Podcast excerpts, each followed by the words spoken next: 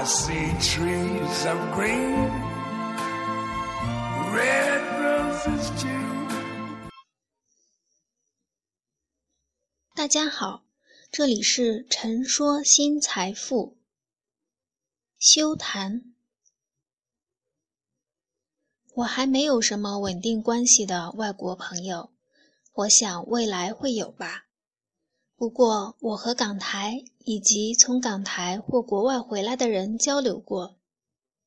可尽管如此，未来我也会很羞于与外国人交流关于中国生育的问题。或许这会是我和外国人唯一交流起来会内心深感不自在的地方。这里所指的生育问题，并不是指性方面的知识见解。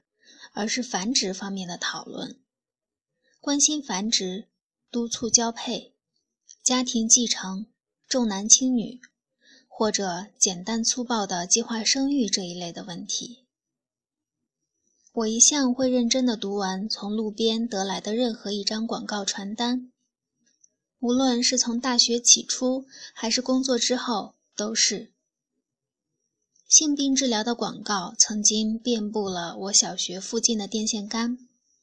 中学时期，路边总是能够捡到壮阳滋阴、你好、我好、大家都好的一些神奇大力丸之类的保健广告单，长得酷似报纸。后来才知道，是民智未开的时候，人们会以为印在报纸上的东西都是权威的、不骗人的。中学时期，夜晚不睡，偷听情歌电台，也能够听到嚣张的为人类繁殖困难甚为担忧的专家，他们会声嘶力竭地告诉听众：“小伙子，找我吧，不找我你就无法生育了。”大学时期更是读了闹市街道附近散发的无数无痛人流的画册，虽然我没有去尝试过。但是从文案里过分的溢美之词来看，必定是有些欺诈成分的。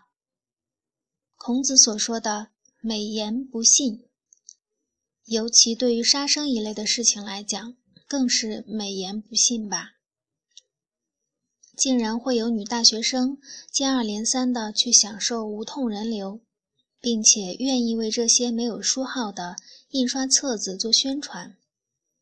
猜想这类女学生一定有难以自由沟通的父母吧，进而推理得出，这个女孩子的父母在女孩子工作多年之后会安排相亲得到一个女婿吧。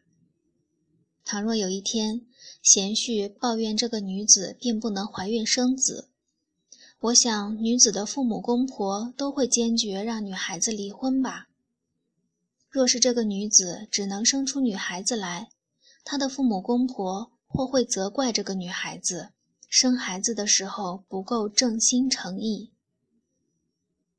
又倘若女子不幸嫁到了农村，生随财力不足的丈夫奔波多个省份，以逃脱计划生育委员会的罚金为由，接二连三的生儿子，他们能够这样欢天喜地的行遍中国，那便也是完成了一项特殊的旅行。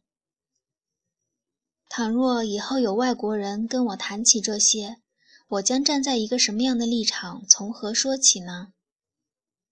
我还是羞于张嘴吧，就当以上所提及的情节我都没有亲眼见到过。文章来自微信布衣春秋，感谢倾听，下次再会。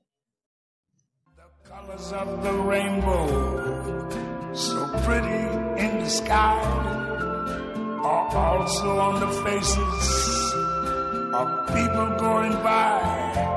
I see friends shaking hands, saying, How do you do? They're really saying, I love you. I hear babies cry. I watch them grow.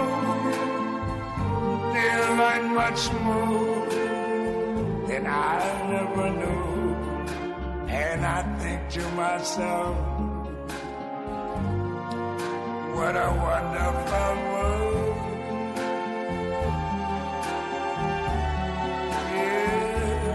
Yes, I think to myself, what a wonderful